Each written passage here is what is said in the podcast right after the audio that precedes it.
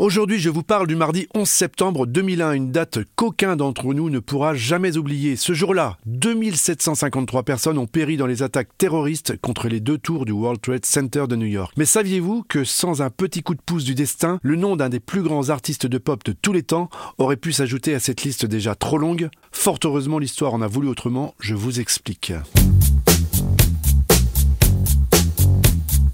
Nous sommes le 11 septembre 2001 et le king de la pop, Michael Jackson, a rendez-vous au sein des Twin Towers où il doit assister à plusieurs réunions. Mais fatigué par son concert de la veille et en proie à des troubles de sommeil jusqu'à 4h du matin, il décide de ne pas aller au rendez-vous, il préfère faire une grasse matinée, il ne met donc pas son réveil et se lève tout naturellement en milieu de matinée. C'est là qu'il va découvrir, comme chacun d'entre nous, la catastrophe en cours dans le centre de New York.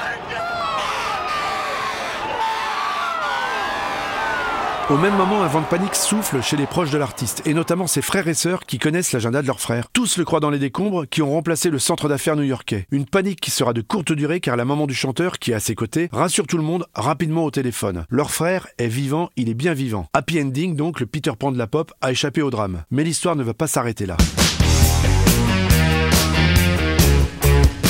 Michael Jackson panique à l'écoute des infos et vient à se persuader qu'il était directement visé par cet attentat. Il en est certain et il arrive même à en convaincre également ses amis Liz Taylor et Marlon Brando par téléphone.